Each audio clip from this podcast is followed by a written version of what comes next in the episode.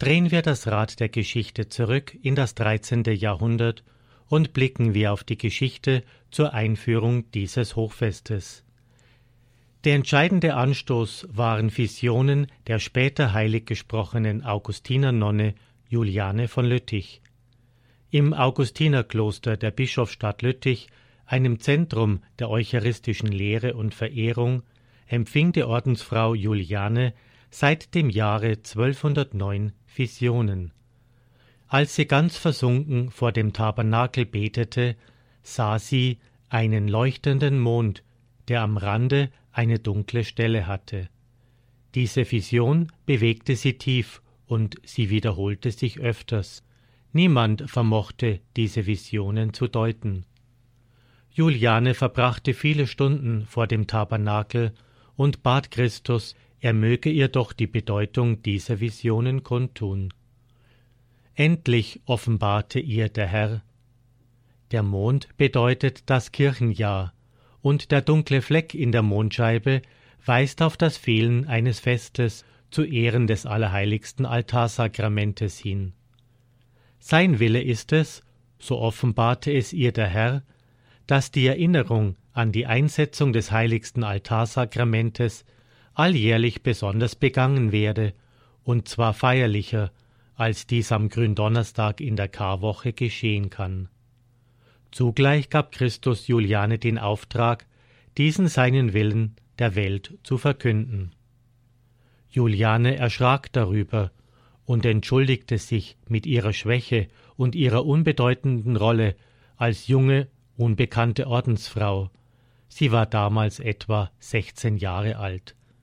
Sie bat den Herrn im Gebet, er möge doch gelehrte und heiligmäßige Priester damit beauftragen. Doch sie sollte das Anliegen des Herrn der Welt überbringen. Jahrelang behielt die fromme Ordensfrau ihr Geheimnis für sich.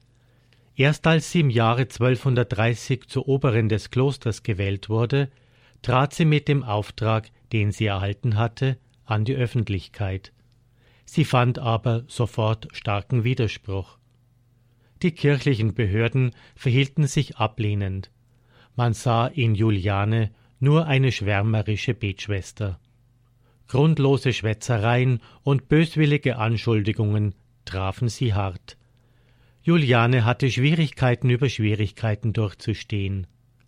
Lange Zeit hielt sie allem Spott und allen Bosheiten stand. Als sie aber merkte, dass sie als Priorin keinen Einfluss mehr auf die Schwestern hatte, verließ sie das Kloster. Nur ihr Beichtvater und der Lütticher Erzdiakon hielten zu ihr. Juliane nahm Zuflucht bei ihrer Freundin Eva, die als Reklusin in St. Martin in Lüttich lebte. Oft hatte sie Eva schon besucht und ihr von ihren Visionen erzählt. Nun wurde Eva auch Zeugin der mystischen Begnadungen Julianes. Bischof Robert von Lüttich unterredete sich oft mit Juliane und Eva. Nach reiflicher Überlegung beschloss der Bischof im Jahre 1246 ein Fest zur Verehrung des allerheiligsten Altarsakramentes in seinem Bistum einzuführen. Es war die Geburtsstunde des Fronleichnamsfestes. Die bischöfliche Urkunde über die Einführung dieses Festes ist auch die älteste Urkunde über das Fronleichnamsfest. Als aber Bischof Robert bald darauf starb, begann für Juliane die Verfolgung aufs neue. Es gelang ihren Gegnern, sie durch Lügen und Gewalt nun endgültig aus Lüttich zu vertreiben. Am Ostertag des Jahres 1258 ist Juliane verstorben. Sie verbrachte die letzten Jahre ihres Lebens in Einsamkeit und im Gebet. Nach dem Tod von Juliane setzte sich nun Eva für das eigene Fest des heiligsten Altarsakramentes ein. Nun kam es, dass der frühere Erzdiakon von Lüttich im Jahre 1261 zum Papst gewählt wurde und als Urban IV. den Stuhl Petri bestieg. Eva betrieb nun das Anliegen des Fronleichnamsfestes beim neuen Bischof von Lüttich und bat diesen, sich um ein entsprechendes Dokument von Papst Urban zu bemühen. Die Gebete, Bußwerke, Opfer und Bemühungen von Eva blieben nicht fruchtlos. Papst Urban erließ im Jahre 1264, ein Monat vor seinem Tod, ein Dekret, mit dem er für die ganze Weltkirche das Fronleichnamsfest einführte. Das Dekret bekundet eine innige Liebe zum Altarsakrament. Ferner wird neben dogmatischen Gedanken und der Lobpreisung des Altarsakraments ausdrücklich auf die göttliche Erleuchtung einer Katholikin hingewiesen, von der Papst Urban einst als Erzdiakon von Lüttich Kenntnis erhalten hatte. Juliane sollte es auf Erden nicht mehr erleben. Ein Jahr später, 1265, ist auch Eva heimgegangen.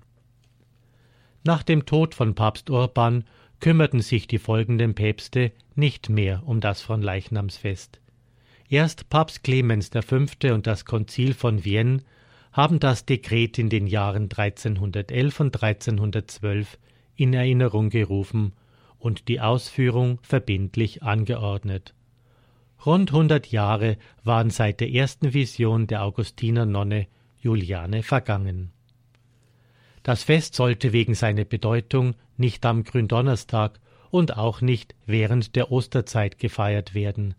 Es bot sich dann die Zeit nach dem Pfingstfest an, mit dem die Osterzeit abschließt. Da zu jener Zeit noch die Pfingstoktav begangen wurde, setzte man den darauffolgenden Donnerstag für dieses Fest an. So feiern wir bis heute von Leichnam eineinhalb Wochen nach Pfingsten. Es ist der sechzigste Tag nach dem Ostersonntag. Das Hochfest fällt somit frühestens auf den 21. Mai und spätestens auf den 24. Juni. Anfangs wurde das Fest noch ohne Prozession gefeiert. Die erste von Leichnamsprozession fand im Jahre 1279 in Köln statt.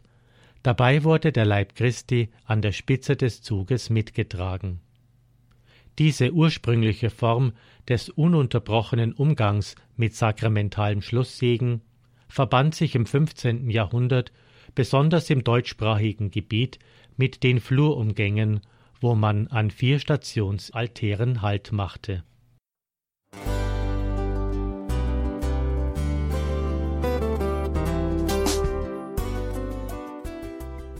Liebe Zuhörerinnen und Zuhörer, vielen Dank, dass Sie unser CD- und Podcast-Angebot in Anspruch nehmen.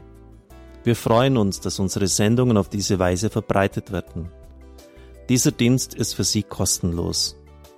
Für uns ist er allerdings mit einem nicht unerheblichen finanziellen Aufwand verbunden. Deshalb sind wir für jede Spende dankbar. Alle Bankverbindungen unserer Spendenkontos können Sie über unsere Homepage horeb.org unter dem Menüpunkt Spenden einsehen. Dort besteht auch die Möglichkeit, online zu spenden. Natürlich nach den neuesten Sicherheitsstandards. Sie können diese Informationen auch bei unserem Hörerservice unter der Telefonnummer 08328 921 110 erfragen. Ich wiederhole die Rufnummer 08328 921 110. Vergelt's Gott für Ihre Unterstützung. Ihr Pfarrer Kocher.